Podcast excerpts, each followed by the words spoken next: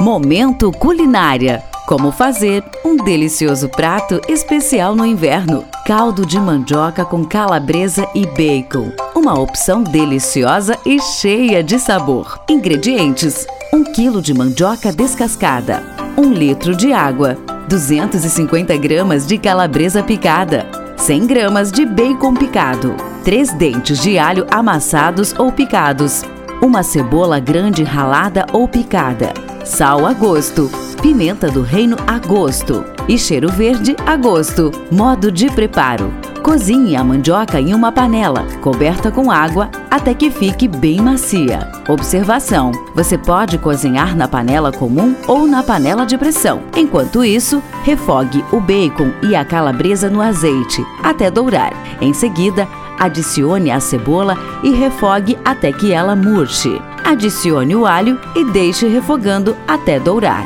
Junte a mandioca amassada e a água na panela e deixe ferver até engrossar um pouco.